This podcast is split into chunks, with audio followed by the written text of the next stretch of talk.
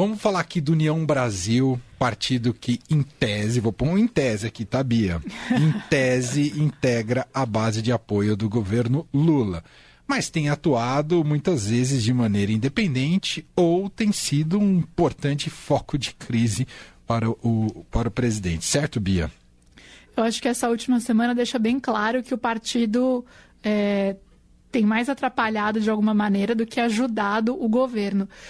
É, o União Brasil tem três ministérios na esplanada, naquela negociação ali é, de reta final de formação de governo, mas não tem entregue no Congresso, o que significa que pode é, deixar o governo frustrado em outras votações importantes, não tem entregue o apoio que o governo Lula esperava.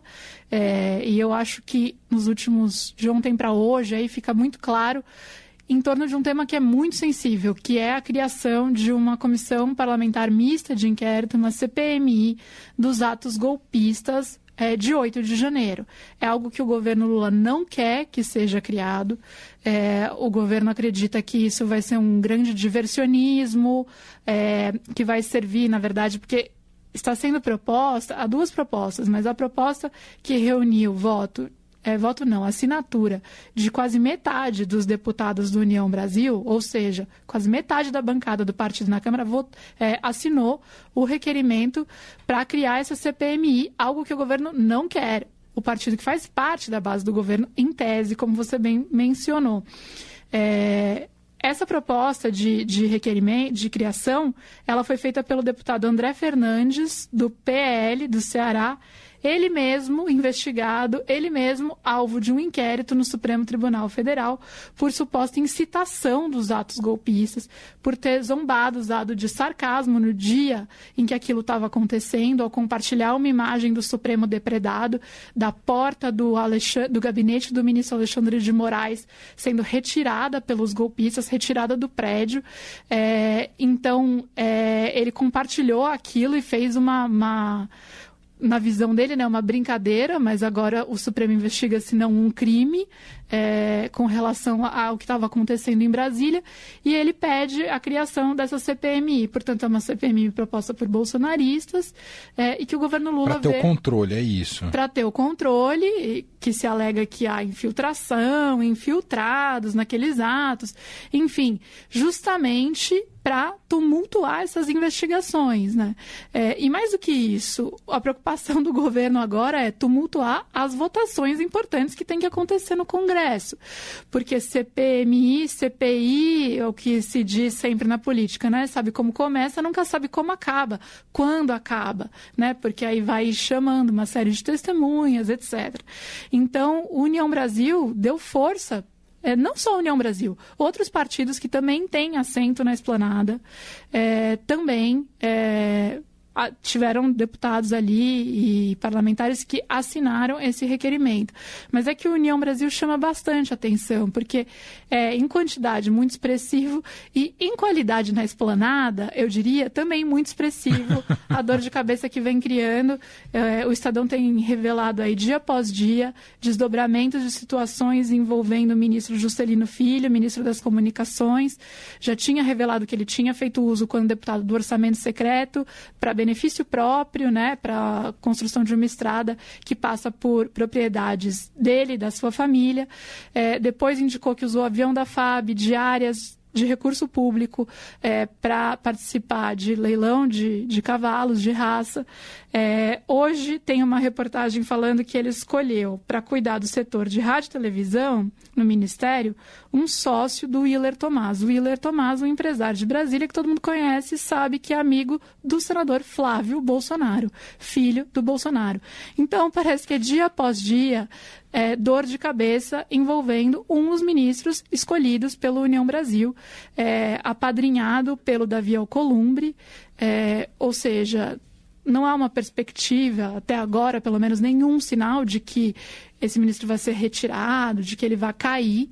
Claro que a coisa sempre pode se agravar, mas o cenário que fica até agora é o que o União Brasil vai entregar para o Lula, o que o Lula vai ter que negociar no varejo, portanto, com o Centrão é, para aprovar a reforma tributária, para ver a âncora fiscal sendo discutida no, no, Congresso de uma maneira também que saia que o, que o governo saia vitorioso. Esse próprio tributo que o Haddad anunciou ontem do petróleo cru. Exatamente, já não, já não basta o fogo amigo do próprio PT, muitas vezes, com relação às pautas do governo, né? Uhum. É, como a, o embrólio envolvendo o Haddad e a Glaze, que, claro, eles minimizam, mas houve uma fritura do Haddad com relação a essa questão da, da reoneração dos tributos sobre combustíveis.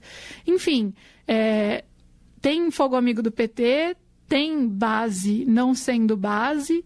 É, eu acho que o que a gente vai ver é, para conseguir montar essa maioria no Congresso, a partir de é. agora, muito mais negociação. E o pior é que nem sempre essas escolhas que foram feitas para ministérios, porque os critérios utilizados ali no caso do Juscelino Filho, não é que é um, uma escolha de consenso de toda a bancada do União Brasil. Tem muito mais dedo de um ou outro cacique partidário.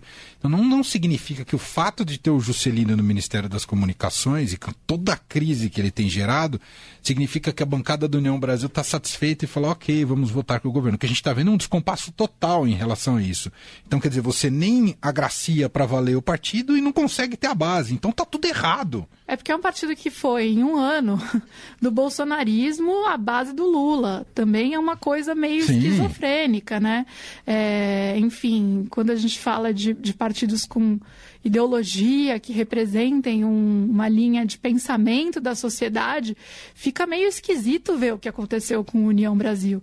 E é claro que no, na base vai ter deputado ali, vai ter senador que foi eleito com a força do bolsonarismo, né? E vai, vai trabalhar para ser reeleito. Sim. E ser reeleito significa agradar os seus eleitores, os eleitores que o colocaram lá, e não necessariamente é, a, a sigla, né?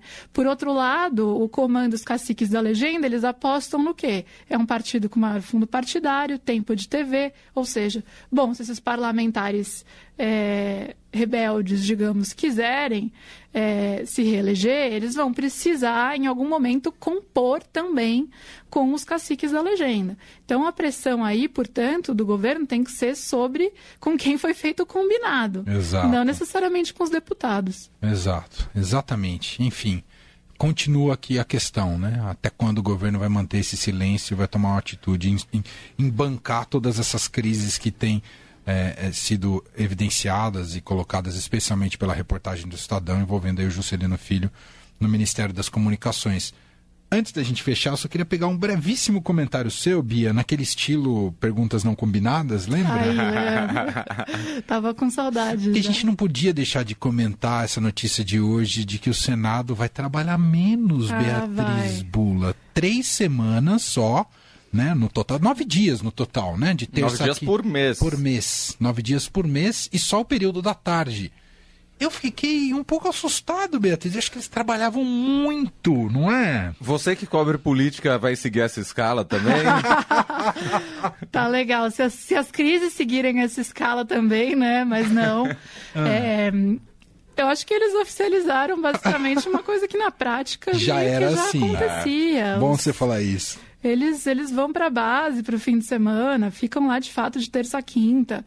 É, é, a votação é à tarde. Então, assim, eu acho que. Agora, a coragem de oficializar isso perante o cidadão que sai da sua casa para trabalhar às 5 da manhã, pega um ônibus e volta muitas vezes tarde da noite, né, para conseguir ali em dois empregos, para conseguir sustentar a sua casa, é, é de uma ousadia grande. É. Né? É, na prática, basicamente, eles têm que ficar em Brasília da terça às quatro da tarde, que é o horário que pode começar a primeira votação lá no plenário, até o fim da quinta-feira. É. é dois e normalmente e um as coisas aí, se resolvem né? entre terça e quarta. Quinta Exato. já é quase perdida, assim. É realmente impressionante, assim. Eu fiquei um pouco assustado, mas você tem razão. Já, já era um pouco assim que funcionavam as coisas em Brasília, mas tem essa ousadia agora de, perante ao cidadão que votou neles, um, e agora eles têm um salário de 39 mil reais, é, e estão agora sendo... Tem uma... Tem, tem um, um argumento que eu acho que tem que ser levado em consideração também, aí, é. fazendo o outro lado. É, eles têm que ter contato com, com as bases, com os eleitores uhum. que os colocaram lá. No caso dos senadores, com os estados, afinal de contas, eles representam o interesse dos estados, não podem se manter totalmente distanciados. É claro. Agora, é, é pouco demais, né? Com É. certeza, ficar ali de terça à tarde até quinta à tarde, muitas vezes quinta eles já estão indo embora. Já estão indo embora. Na prática é assim. Então, assim, é, é quase nada, né? E uma das semanas fazer tudo online, né? Não, É. não é presencial. Vão ser três semanas de trabalho presencial. Então, Exatamente. uma certa mordomia. Já disse na abertura, estou adotando isso. A partir de amanhã, só Senador. chego... Nossa, Amanhã é senador. quinta, eu ainda venho na sexta. Nosso senador, senador Leandro. Representando Bragança Paulista. Isso, exatamente. O estado de Bragança Paulista. Muito bom. Beatriz Bula está de volta com a gente na sexta-feira, certo, Bia? Isso aí. Um beijo para você. Obrigada, Beijo. até.